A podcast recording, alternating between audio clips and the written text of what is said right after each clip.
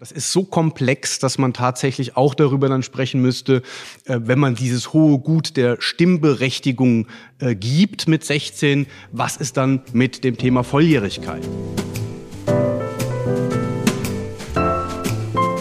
Herzlich willkommen zu unserem Podcast Stimmberechtigt. Ich bin Larissa Heuer und leite das Kinder- und Jugendbüro in Koblenz. Das Kinder- und Jugendbüro hat die Aufgabe, Kinder, Jugendliche und junge Erwachsene für Politik zu begeistern und aktiv mit einzubeziehen. Dazu gehören vor allem in diesem Superwahljahr 2021 auch Erstwählerinnen und alle die, die es mal werden wollen. Aber was ist das eigentlich, Politik? Und wer sind die Menschen, die sich Politiker nennen und die Politik machen? Um das zu beantworten, haben wir heute wieder einen der Kandidaten für die Landtagswahl in Rheinland-Pfalz zu Gast. Christian Altmaier, der Koblenzer Direktkandidat der Freien Wähler für den Wahlkreis 9. Und als Unterstützung hast du die Charlie mitgebracht. Ich bin die Charlie, aber heiße eigentlich Charlotte Maria Stoffel. Super, wir freuen uns total, dass ihr heute da seid und legen am besten direkt los. Einverstanden. Also, Christian, bist du eigentlich waschechter Koblenzer?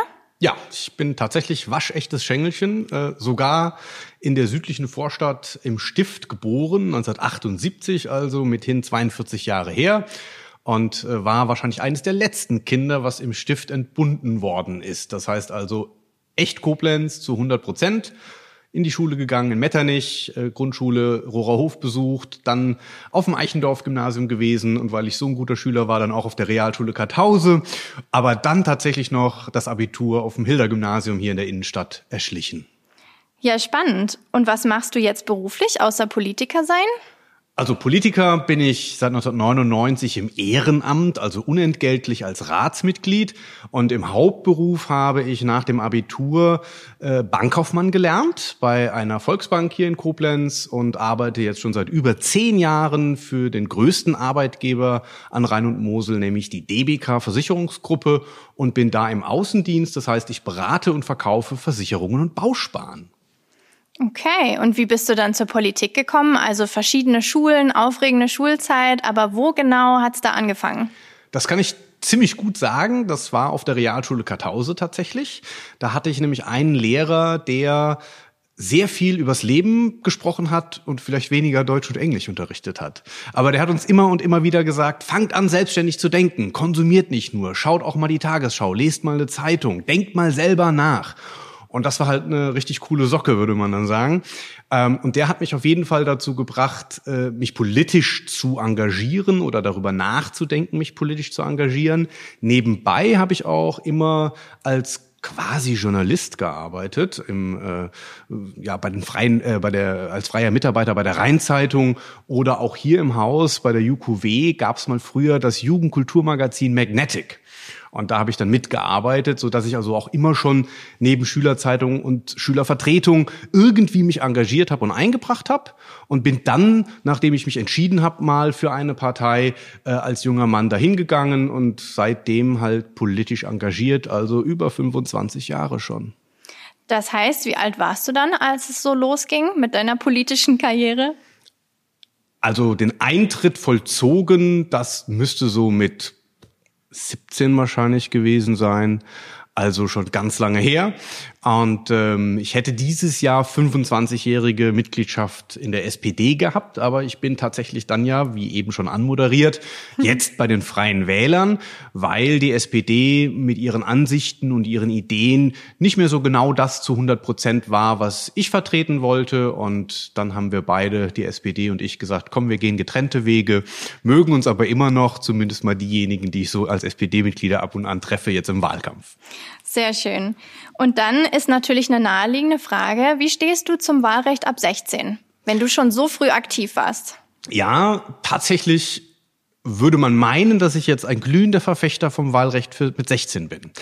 Aber da sage ich eher Nein zu. Ähm, nicht, weil ich sage, ich möchte nicht, dass 16-Jährige wählen können, aber das ist so komplex, dass man tatsächlich auch darüber dann sprechen müsste, äh, wenn man dieses hohe Gut der Stimmberechtigung äh, gibt mit 16, was ist dann mit dem Thema Volljährigkeit? Ist man vielleicht dann auch mit 16 schon volljährig? Natürlich kann man sagen, es gibt 16-Jährige, die entscheiden sich schon für eine Berufsausbildung und wissen, welchen Beruf sie lernen sollen. Aber es gibt auch ganz viele, die mit 16 16 noch nicht so weit sind. Ich selber war wahrscheinlich auch mit 16 noch nicht so weit, dass ich jetzt 100% gewusst hätte, was mache ich da eigentlich, wenn ich sonntags ins Wahllokal gehe und meinen Stimmzettel abgebe. Deswegen ist das ein Thema, wo ich tendenziell eher sagen würde, lieber noch bis 18 warten. Das ist ärgerlich, wenn man gerade 17,5 ist und dann ist Wahltag. So war das bei mir bei meiner ersten Wahl. Da musste ich auch noch mal extra ein Jahr warten. Aber letzten Endes glaube ich, dass wir mit dem Thema 18 gleich volljährig, gleich wahlberechtigt gut fahren. Und das dann auch auf allen Ebenen, Bund und Land. Also es gibt ja unterschiedliche Herangehensweisen bei der Kommunalwahl. Da dürfen ja beispielsweise auch EU-Ausländer mitwählen. Ähm, vielleicht kann man bei der Kommunalwahl sagen, genauso wie wir ja auch das Kinder- und Jugendbüro hier in Koblenz dankenswerterweise haben, dass wir dann auch sagen, da versuchen wir es, ja, ob das, wie es sich auswirkt oder was es halt eben äh, ähm, mit den Kindern und Jugendlichen macht. Fühlen sie sich dann tatsächlich wertgeschätzt und mitgenommen oder ist die Wahlbeteiligung da niedriger? Äh, aber bei Bund und Land und auch Europa, das sind so Wahlen, da muss man schon sagen, es ist etwas komplex und sehr bedeutungsvoll und noch bedeutungsvoller als eine Kommunalwahl, so dass ich da um Verständnis bitte, dass ich jetzt, wenn mal so ein Gesetzentwurf im Landtag zur Abstimmung stehen würde, wahrscheinlich nicht zustimmen könnte. Okay. Und jetzt möchtest du, möchte deine Partei in den Landtag. Wäre das eigentlich zum ersten Mal oder seid ihr schon eine Weile dabei? Das wäre die Premiere für Freie Wähler. Die sind zwar schon ganz oft angetreten zur Wahl. Wir sind jetzt, glaube ich, beim vierten Mal, dass wir als Freie Wähler Rheinland-Pfalz äh, für den Landtag antreten. Aber die Umfragen sind sehr gut für uns, dass wir über die 5%-Hürde kommen. Das heißt, jede Partei, die in den Landtag will, muss mindestens 5% Zustimmung der Rheinland-Pfälzerinnen und Rheinland-Pfälzer bekommen. Und da sind wir auf einem sehr guten Weg. Ich habe die Charlie nämlich auch mitgebracht, weil die hat mich auf die Idee gebracht, dass ich doch nicht nur Flyer verteilen soll, sondern den Leuten auch wirklich was Sinnvolles geben. Und deswegen verteile ich mit der Charlie zusammen Primeln als orangenen Blumengruß gegen den Corona-Blues. Ja, das war auch eine super Idee. Wir haben uns total gefreut. Nur als Info, unser ganzes Büro und Studio ist jetzt hier voll mit Blumen und ähm, das bringt natürlich direkt ein bisschen Freude rein. Gut, aber das hört sich jetzt ziemlich stressig an. Also, ne, die, die Landtagswahl steht bevor. Was isst du eigentlich so während einer stressigen Wahlkampftour? Du bist ja auch viel unterwegs. Also man muss auf jeden Fall darauf achten, dass man ausgewogen sich trotz alledem ernährt, trotz dem Stress. Heute Morgen gab es bei mir tatsächlich dann frisch gepressten Saft, weil ich mir vor einem Jahr einen Entsafter geleistet habe. Und ich liebe es einfach auch zu kochen. Das macht mir sehr viel Freude und deswegen lasse ich das auch nicht aus, wenn es äh, stressig ist, sondern nehme mir dafür die Zeit und gerne dann halt eben auch mit Freunden, um tatsächlich mal äh, das ein oder andere dann auch zu besprechen im Wahlkampf und dabei einfach lecker und gut zu essen, wenn man selbst gekocht hat. Das hört sich doch nach einem guten Ausgleich an. Und wenn du jetzt gewählt wirst, was ist dein wichtigstes Ziel für die kommende Legislaturperiode? Also wenn es nur eine Sache gäbe, die du erreichen könntest, was wäre das? Mir ist von Herzen es ein Anliegen und das mag, glaube ich, sonst keiner in Rheinland-Pfalz aktuell machen. Ich möchte gerne, dass die Kultur Verfassungsrang bekommt, weil Kultur, das ist nicht nur die Jugendkunstwerkstatt, das ist nicht nur unser Stadttheater oder die Museen, das ist so vielfältig und quasi ein Nahrungsmittel für uns alle. Sind wir wieder beim Thema Essen. Und leider ist es so, dass die Kultur in Rheinland-Pfalz nicht so viel Geld bekommt, wie sie eigentlich braucht. Und es ist so, dass ganz viele Städte und Gemeinden dafür zuständig sind. Und es ist eine sogenannte freiwillige Ausgabe oder Aufgabe. Und die Aufsichtsbehörde sagt dann immer, wenn Geld gespart werden muss, dann müsst ihr bei der Kultur sparen. Und wenn die Kultur Verfassungsrang bekommt, also so wichtig ist, dass sie in das Gesetzbuch, nenne ich es jetzt mal, was für uns alle Rheinland-Pfälzer ganz wichtig ist, hineinkommt als Aufgabe mit Pflichtrang, dann sind Kultur, das Theater, da ist Jukow, da sind alle viel besser aufgestellt und können viel sicherer arbeiten. Und das ist, glaube ich, das Unikum in meinem Wahlkampf, dass ich das fordere. Und die Freien Wähler im Übrigen auch, weil ich habe es ins Landtagswahlprogramm reinbringen können. Ja, gut. Und was kann und sollte die Landespolitik dann auch gegen Kinderarmut tun? Also Kultur und Kinder, das ist ja auch, sind Bereiche, die sind sehr miteinander verknüpft, die sind sehr miteinander verwoben. Was ist da dein Plan gegen Kinderarmut? Denn das bedeutet ja auch, dass zum Beispiel einige Kinder nicht an kulturellen Angeboten teilhaben können. Also ganz wichtig ist es, dass man den Eltern der Kinder die Möglichkeit bekommt, einen Beruf zu haben, der ausreichend Gehalt auch bietet. Das heißt also faire und gerechte Löhne. Da fängt natürlich dann auch das Thema an. Kinderarmut kommt meistens ja daher, dass halt eben im Elternhaus nicht genügend Geld zur Verfügung steht. Und das ist ein wichtiges äh, Thema, dass man also A auch darüber spricht, wie schaffen wir es in Deutschland, in Rheinland-Pfalz, dass die Menschen auch wieder für ihre Arbeit eine gerechte Bezahlung bekommen? Und B, wie kann man äh, helfen, dass dort, wo kein Beruf leider da ist, wo die Leute arbeitslos sind, die Eltern, dass man dann eben auch schaut, dass die Kinder genügend Aufmerksamkeit bekommen. Und das ist natürlich dann etwas, wo auch wieder die Kommunalpolitik mit ins Spiel kommt und die Landespolitik, weil äh, Bund und Land und Kommune, das ist oft eng miteinander verbunden. Irgendwo muss das Geld herkommen und da muss man schauen, welche Förderprogramme oder welche Unterstützungsprogramme man als Land den Kommunen an die Hand geben kann, dass Bildungseinrichtungen wie die Volkshochschule oder eben auch äh, wie das äh, Thema Jugendkunstwerkstatt mit den Kursen, dass die halt bezahlbar sind oder vielleicht kostenlos sind für diejenigen, die es sich nicht leisten können. Aber man darf kein Kind zurücklassen. Jedes Kind soll mitkommen. Deswegen heißt unser Motto auch bei den Freien Wählern Rheinland-Pfalz für alle. Okay, was da auch noch so ein bisschen mit reinspielt und was wir ja hier im Kurt-Esser-Haus auch ganz oft live durch den Bahnhof erleben, ist, dass in Koblenz in den letzten Jahren ähm, die Obdachlosigkeit extrem angestiegen ist. Wir sehen das immer wieder und auch in den Studien hat sich gezeigt, dass über die letzten Jahre, also so seit 2017, sich auch die ähm, Prozentsätze nicht wirklich verändert haben und es sind unglaublich viele Minderjährige dabei. Also wie erklärst du dir das und, und wie kann man denen helfen? Also die Wohnungsmarktsituation ist in Koblenz deutlich angespannter als in den letzten Jahren. Das ist ja auch etwas, was in allen Städten insbesondere vorkommt, dass also Wohnungsraum knapper wird, weniger Menschen eine Wohnung finden. Ob jetzt hier am Hauptbahnhof das alles Menschen sind ohne Wohnsitz, Wohnungslose sind oder ob das einfach nur Menschen sind, die sich auch einfach zum Trinken hier treffen. Das äh, wird ja gerade auch über die aufsuchende Sozialarbeit gesucht. Und das ist so ein Schlüssel, mit dem man arbeiten kann, mit dem auch die Stadt Koblenz schon arbeitet, um hier am Bahnhofsplatz die Situation zu verbessern, dass also Sozialarbeiter auf die Menschen zugehen und denen Perspektiven zeigen. Und das wäre auch mein persönlicher Ansatz. Perspektiven zeigen, in den Dialog treten, auch darüber reden, wo kommt das her, dass man wohnsitzlos ist. Ähm, das ist ganz wichtig, dass man also die Leute nicht achtlos einfach da sitzen lässt, sondern dass man ruhig das Gespräch auch sucht. Und viele erzählen dann auch über das persönliche Leben, warum der Schicksalsschlag Obdachlosigkeit gekommen ist. Und warum vielleicht auch manche Menschen sagen, ich bin gerne obdachlos. Das gibt es auch tatsächlich. Also gerade jetzt, wo es so eisekalt war, sind ja auch viele äh, unterwegs mit Wärmebussen, die dann eben entsprechend helfen gegen die Kälte.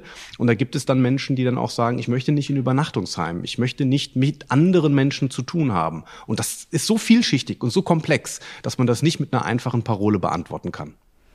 Gut, du hast ja jetzt auch schon ganz viele Ansätze genannt. Was hältst du denn vom Konzept des bedingungslosen Grundeinkommens? Wäre das was, was zum Beispiel Kinderarmut, aber auch Obdachlosigkeit gleichzeitig ein bisschen bekämpfen könnte? Also das bedingungslose Grundeinkommen ist eine sehr charmante Idee, weil es natürlich den Menschen, und da spreche ich auch für mich, im Vertrieb ist das ja auch immer so, wenn man äh, unterwegs ist, zwar als Angestellter, ist es auch immer ein Auf und Ab, das Gehalt. Es gibt immer mal mehr, es gibt immer mal weniger. Und wenn man das äh, in den Studien nachverfolgt, ist das beim bedingungslosen Grundeinkommen so, dass den Menschen dort, wo es schon mal geübt oder praktiziert wurde, in Finnland beispielsweise gab es eine Studie, dass den Menschen da Angst genommen wurde. Angst, die Miete zu zahlen, Angst, den Alltag, die einfachsten Dinge bezahlen zu können. Das macht ja viel auch im Kopf dann aus. Da ist die Psyche dann belastet. Sodass also das bedingungslose Grundeinkommen durchaus ein Weg sein könnte, unter Verzicht natürlich auf andere Steuerersparnisse, so sind die Modelle ja meistens gerechnet, dass also der Staat darauf verzichtet, über die Steuer irgendwelche Geschenke zu machen, in Anführungsstrichen. Denn das bedingungslose Grundeinkommen, wenn man da ja 1000 Euro jeden Monat jedem Deutschen zahlen würde, jedem Bundesbürger, haben wir ja etwa eine Milliarde Euro, die das, eine Billion Euro, die das kostet, ähm, so dass man dann halt sagen kann, ähm, es ist auf jeden Fall eine nachdenkenswerte äh, Initiative, weil es halt eben viele Ängste, viele Sorgen auch nehmen kann. Okay. Dann gehen wir jetzt mal zu unserem nächsten Thema, was natürlich ganz, ganz viele Kinder und Jugendliche in Koblenz auch beschäftigt. Und das ist ähm, der Klimaschutz und der Naturschutz. Was hast du in den letzten drei Jahren persönlich geändert, um das Klima und unsere Erde zu schützen? Also ich habe sogar schon länger als vor drei Jahren mit dem Thema Klimaschutz und Umweltschutz begonnen, beziehungsweise meine Eltern, die haben nämlich die Garage begrünt. Äh, auf dem Dach ist quasi jetzt eine Bienen- und Insekten-Nahrungsaufnahmestelle, weil das Dach das ganze Jahr fast über grünt und blüht. Ich selber radle ganz oft, also schnapp mir mein Velo und bin dann halt eben nicht mit dem Auto unterwegs, sondern fahre dann mit dem Fahrrad da, wo es geht. Und achte auch beim Einkauf sehr bewusst darauf, was ich einkaufe. Also ob ich jetzt Fleisch ähm, dauernd esse oder nicht. Äh, das macht ja auch schon viel CO2-Ersparnis. Und äh, deswegen habe ich meinen Konsum, was Fleisch angelangt, sehr reduziert. Esse weiterhin Fleisch, bin also kein Vegetarier oder Veganer, sondern ähm, esse da noch in Anführungsstrichen normal, aber halt eben sehr bewusst. Ja, das sind ja auch gute Tipps für alle die, die vielleicht schon so einiges machen, aber immer noch gerne mehr machen würden, aber vielleicht noch ein paar Ansatzpunkte brauchen. Was wäre denn dann deine erste politische Maßnahme für den Klimaschutz im Landtag? Also da bin ich ganz ähm, bei unserem Spitzenkandidaten Joachim Streit, der vor allen Dingen das Thema öffentlichen Personennahverkehr, also Bus und Bahn, attraktiver machen möchte. Und das ist eine Initiative, die wir starten wollen, ein 365-Euro-Ticket für alle Rheinland-Pfälzer. Und das würde dazu führen, dass die Leute das Auto mal stehen lassen können und wir dann eben entsprechend weniger Abgase in die Luft verpesten, wenn wir alle bewusster auch die Entscheidung treffen, fahren wir jetzt mit dem Bus oder fahren wir mit dem Auto. Und wenn das nur einen Tag am Tag, einen Euro am Tag kosten würde, dann ist es attraktiver, gerade hier in Koblenz, wo wir doch einen ganz guten ÖPNV mit der CoFab haben. Ja, perfekt. Das wäre jetzt direkt meine nächste Frage gewesen. Also diese Idee vom 365-Euro-Ticket, die schwirrt ja jetzt schon so eine Weile ähm, herum. Aber würde das denn dann für alle Rheinland-Pfälzer gelten? Würde das den ganzen Tag, die ganze Nacht, Busbahn, alles? Oder gäbe es da Beschränkungen? Also unser Konzept sieht vor, dass alle Rheinland-Pfälzer für einen Euro am Tag mit Bus und Bahn fahren können. Und Dazu muss man wissen, die Grünen beispielsweise wollen das nur für Kinder und Jugendliche ermöglichen. Wir wollen es, dass alle mit dem Bus und dem Bahn äh, unterwegs sein können im ganzen Land. Die Finanzierung haben wir uns auch schon Gedanken drüber gemacht. Das ist also nicht nur ein leeres Wahlkampfversprechen, wie das so oft in der Politik vorkommt. Da haben wir uns auch schon konkrete äh, Vorstellungen einfallen lassen. Es muss einfach darüber gesprochen werden, dass Geld anders verteilt wird. Deswegen treten wir auch zur Bundestagswahl an, weil nämlich dort die Steuer für die Nutzung von Flugzeugen, das heißt, wenn man in den Urlaub fliegt, gibt es eine CO2-Abgabe oder eben mit dem Auto gibt es eine Energiesteuer. Wenn wir diese Steuereinnahmen anders verteilen und und als sogenannte Regionalisierungsmittel. Ein schreckliches Wort, was sich nur Politiker einfallen lassen können. Aber das bedeutet, dass wir in Koblenz dann Geld aus Berlin und Mainz bekommen, um sagen zu können, wir bieten ein 365-Euro-Ticket und wenn man in Koblenz mit dem Bus fahren will, um dann zur Freundin nach Fallenda zu fahren oder in den Zug einsteigen will, um zur Verwandtschaft nach Trier zu fahren, dann zahlt man auch nur einen Euro beziehungsweise am Jahresanfang oder wann auch immer 365 Euro und hat ein Rheinland-Pfalz für alle alle, auch mit Bus und Bahn. Ja, super. Kommen wir nun zum nächsten Thema, Bildung. Das ist ganz, ganz vielen Kindern und Jugendlichen auch jetzt unter Corona-Bedingungen ein Herzensthema. Ähm, aber Bildung ist ja nun Ländersache. Was hältst du davon? Ist das veraltet, das Konzept, oder sollte das so weitergehen? Also wer ja mal umgezogen ist von Bundesland zu Bundesland mitten im Schuljahr, kann schwierig werden. Ich könnte jetzt sagen, ich bin ja Bildungsexperte, weil ich auf so vielen verschiedenen Schulen gewesen bin. Und genau da liegt das große Problem. Jeder war irgendwann mal auf der Schule und meint dann automatisch gleichzeitig Bildungsexperte zu sein. Ich glaube, es ist nicht richtig, dass man von Wahlperiode zu Wahlperiode Konzepte ändert und neu denkt. Ich persönlich tendiere dazu, dass man ein dreigliedriges Schulsystem hat, weil mir fehlt es beispielsweise, dass wir auch wertschätzen, dass eine Ausbildung, dass die Berufsausbildung, Lehre im Handwerk oder in der Industrie auch etwas Tolles sein kann. Und dafür plädiere ich, dass man also mehr Meister und weniger Master macht. Nicht jeder muss an die Universität, nicht jeder muss Abitur machen. Da leiden auch viele Kinder drunter, dass sie vielleicht so einen Druck von den Eltern bekommen. Das Kind muss Abitur machen. Das das muss was Besseres werden. Aber wenn ich heute mit Handwerksmeistern rede, da habe ich jetzt auch im Wahlkampf mit einem äh, Verwandten von mir gesprochen, äh, der Luca in äh, Stolzenfels. Der ist Installateur und hat da einen großen Betrieb und ist total glücklich. Der hat die mittlere Reife nur gemacht. Das heißt, mein persönliches Anliegen ist es in der Bildungspolitik zu sagen, nicht jeder muss Abitur machen, aber er soll Abitur machen können. Nicht jeder muss an die Universität, aber jeder soll an die Universität dürfen. Und da möchte ich, dass die Politik auch umdenkt. Wir haben jetzt aktuell immer so eine Diskussion, jeder muss, jeder muss und jeder soll gleich gemacht werden. Und das finde ich ist der falsche Ansatz. Jeder soll nach seinen persönlichen Stärken einfach Bildung leben und lernen können. Okay, was mich dann jetzt noch interessiert, das könnten wir auch die Charlie mal fragen. Wenn es ein Schulfach ähm, gäbe, was ihr gerne einführen würdet? Ich würde gerne, dass mehr Technik in die Schule kommt. Okay dass mehr, dass viele Kinder zum Beispiel, was ich total cool finde, ich habe ein Schul-iPad bekommen und damit kann ich viel besser arbeiten. Ich kann zum Beispiel meinen Stundenplan darauf sehen, mhm. kann darauf meine Arbeitsblätter auch machen und muss nicht immer dieses dauernde Abheften, dieses Schreiben und dieses ganze, also mehr in die Zukunft blicken und mehr Technik wäre in der Schule besser. Und da ist die Charlie ganz anders als ich. Wir können ja als Ratsmitglieder auch ein iPad haben, aber ich mache noch alles mit Papier. das mag ich überhaupt nicht. Schreiben, schreiben, schreiben. Dann vielleicht jetzt als abschließende Frage, bevor wir dann den sprechenden Hut befragen. Das ist unser Fragenzylinder, in dem ähm, Kinder und Jugendliche aus Koblenz ähm, Fragen eingereicht haben. Die Charlie kann schon mal zwei Fragen daraus ziehen. Und ähm, dich, Christian, frage ich jetzt so lange. Gesetz den Fall, man dürfte die eigene Partei nicht wählen. Welche Partei würdest du wählen? Und nicht wählen ist keine Option. Das ist sehr richtig. Nicht wählen ist keine Option. Und ich müsste dann wirklich sehr lange überlegen, wen ich wählen kann, so dass ich jetzt gar keine Antwort darauf geben kann, weil wir ja schon so lange miteinander sprechen. sehr diplomatisch. Okay, dann haben wir schon unsere erste Frage.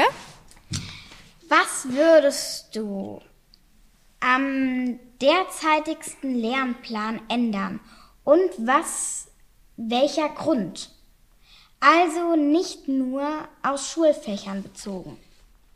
Also mir wäre es da ein Anliegen, dass man tatsächlich auch mehr praxisbezogen äh, unterrichtet, was ich eben auch schon bei dem Thema Bildung angesprochen habe, dass man also nicht nur Theorie reinbringt in den Lehrplan, sondern auch viel Praxis, dass man sehr früh schon vielleicht auch angezeigt bekommt, was kann man als Beruf später machen und da Menschen, die vielleicht praktischer veranlagt sind und weniger theoretisch, dann dazu bringen, dass sie sagen, ich mache eine Lehre, ich mache eine Ausbildung.